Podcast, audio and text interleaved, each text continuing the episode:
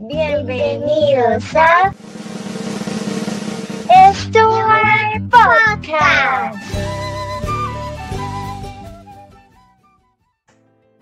Hola a todas y todos quienes nos escuchan en este tercer episodio sobre la fuerza emancipatoria de la resistencia frente a la colonialidad del poder. Me llamo Lina María y estaré con ustedes presentando este podcast. En el primer capítulo titulado ¿De qué hablamos cuando hablamos de resistencia? proponíamos una conversación entre tres marchantes en torno a la colonialidad como proyecto civilizatorio, occidental y patriarcal que desde el sistema capital moldea y construye posibilidades de vivir, ser, estar, saber, sentir, pensar y hacer. También hablábamos sobre el sistema educativo occidental y occidentalizado como un espacio que reproduce esos ideales civilizatorios que privilegia una sola racionalidad que se autodefine como objetiva, universal y científica, descalificando otras formas no académicas de ver y saber. En este punto y alrededor del tema de la resistencia, hablábamos de un resistir contra ese sistema colonial con la posibilidad de construir desde una resistencia ética, crítica, autónoma, otras formas de relacionamientos interexistentes por fuera de las lógicas de dominación, exclusión y explotación y supremacía de una sola verdad o realidad. Aquí propusimos el silencio estratégico como posibilidad insurgente de resistir reexistir y revivir en medio de la lucha de una gran esperanza transformadora.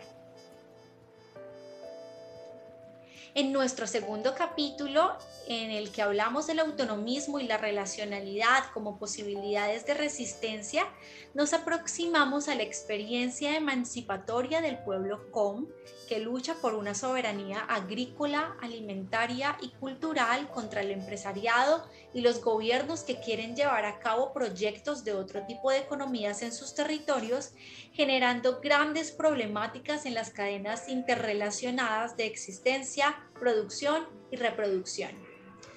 Aquí hablamos del autonomismo como esa comprensión de una existencia interrelacionada que tensiona e interrumpe la concepción descomunalizada, desterritorializada e individualista de la lógica occidental. Cambiar la forma de cambiar, señalábamos retomando las potentes reflexiones de algunas comunidades que le apuestan a la transformación. Este segundo podcast nos dejó una pregunta cómo reaprendemos a interexistir con las formas de existencia humanas y no humanas. Y con esta pregunta queremos abrir este nuevo episodio en el que propondremos algunas pistas para posibles resistencias de coloniales en algunos territorios latinoamericanos. Bueno, para acercarnos a esta pregunta, queremos empezar reflexionando en torno a la separación y jerarquización de las formas de vida ¿Por qué llamamos a unas formas inteligentes y a otras no inteligentes? ¿Será que la ciencia que conocemos, que hace este tipo de categorizaciones, sí es completamente neutral y objetiva? Escuchemos la opinión de Felipe. Creo que no.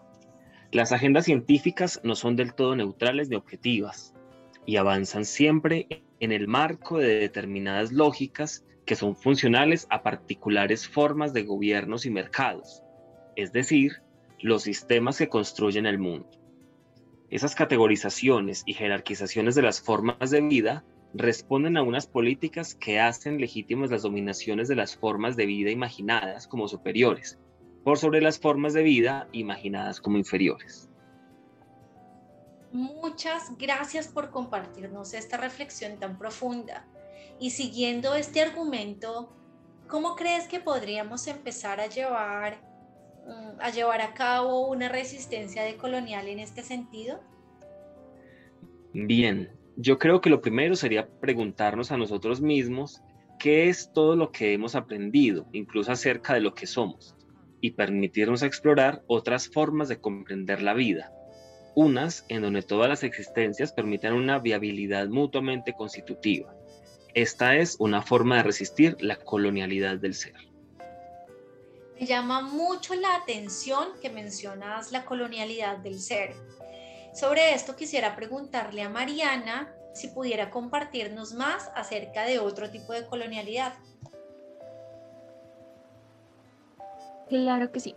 También podemos hablar de una colonialidad del saber. Como ya lo habías mencionado antes, cuando retomabas uno de los temas de los capítulos anteriores, eh, la colonialidad del saber es cuando se privilegia una forma de conocer y aprender por sobre otras, descalificando estas otras, invisibilizándolas e incluso exterminándolas. Es una de las prácticas de colonialidad más arraigadas a nuestras sociedades y una de las formas en las que se llevan a cabo es mediante el sistema educativo. De acuerdo. ¿Y de qué otras formas crees que podríamos realizar una resistencia decolonial alrededor de esto? Creo que lo primero necesariamente sería darnos cuenta y aceptar que somos parte de este sistema de dominación del saber.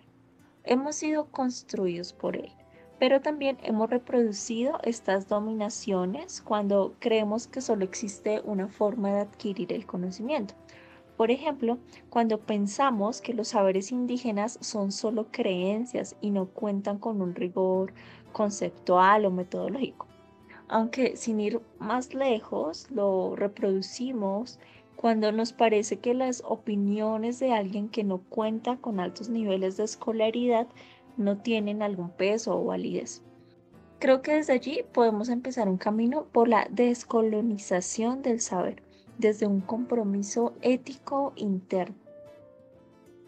Es verdad, a veces creemos que estos proyectos decoloniales deben iniciar a gran escala y eliminar de forma radical todas las estructuras de dominación, pero no nos damos cuenta de que inician desde el interior, desde una transformación de nuestros paradigmas de pensamiento.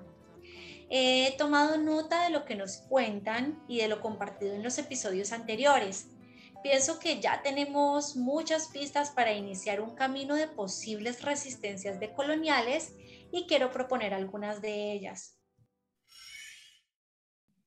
Lo primero sería provocar reflexiones sobre los sistemas coloniales y reconocer nuestra participación en ellos, en tanto producidos por ellos como reproductores de los mismos, para desarrollar procesos de sanación de la colonialidad y desmantelar sus estereotipos del ser.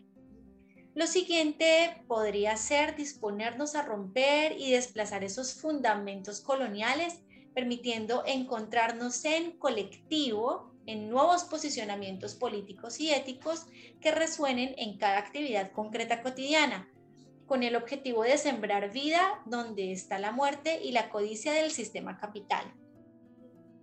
Otro punto importante sería valorar las diferentes formas de existencia para lograr interrelacionamientos solidarios y un buen uso de los recursos y de la vida. Felipe, ¿podrías compartirnos otras pistas que puedan enriquecer este diálogo? Claro que sí. Mientras hablabas, pensaba que también sería preciso radicalizar la crítica sobre la colonialidad del saber de la academia que borra y silencia formas de conocer como las indígenas y proponer diálogos que abracen la existencia de una pluriversidad de mundos y no un solo mundo con diferentes interpretaciones. Asimismo, será necesario reconocer y visibilizar que existe una maquinaria de horror y muerte que es la guerra, y que como algunos pensadores lo proponen, tarde o temprano utilizará nuestras vidas o muertes como materia prima para la acumulación del capital. Debido a esto, lo siguiente será interrumpir ese sistema capital con propuestas comunitarias de vivir, consumir, producir y reciclar.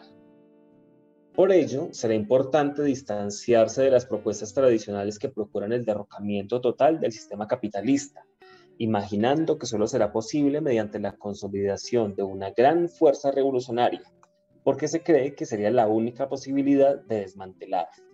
En lugar de esto, se podría abrazar la acción política que nace desde abajo, entre las grietas y fisuras de la estructura del sistema moderno, y vincularse a estas posibilidades de florecimientos como posibilidad emancipatoria e insurgente. Mariana, ¿tú qué opinas? ¿Identificaste algunas otras? Bueno, creo que pueden ser muchas las posibilidades de emprender este tipo de resistencias. Algunas de las que se me ocurren en este momento son, en primer lugar, considerar las posibilidades que nos ofrecen los lenguajes disruptivos y transgresores de tensionar los poderes heterárquicos vigentes para intervenir, insurgir y crear construcciones de vida alternativas siguiendo con eso, sería también fundamental convocar conocimientos subordinados para desestabilizar las prácticas existentes de conocer y así cruzar estas fronteras ficticias vía lenguaje de exclusión y marginalización. De igual manera, para este cruzamiento de las fronteras, que deberá asumir un compromiso por una búsqueda constante de nuevos caminos de lucha, nuevas formas de rebeldía también, reinventando las formas de pelear y lo más importante, jamás dejar de hacerlo, debe ser permanente. Y finalmente, mantener la esperanza, esa esperanza que hace agrietar las estructuras del poder, como ya lo decías anteriormente, pero también que nos permite sembrar por medio del germinar, propagar, cultivar y cuidar la vida como práctica de resistencia y reexistencia ante las formas de la violencia colonial.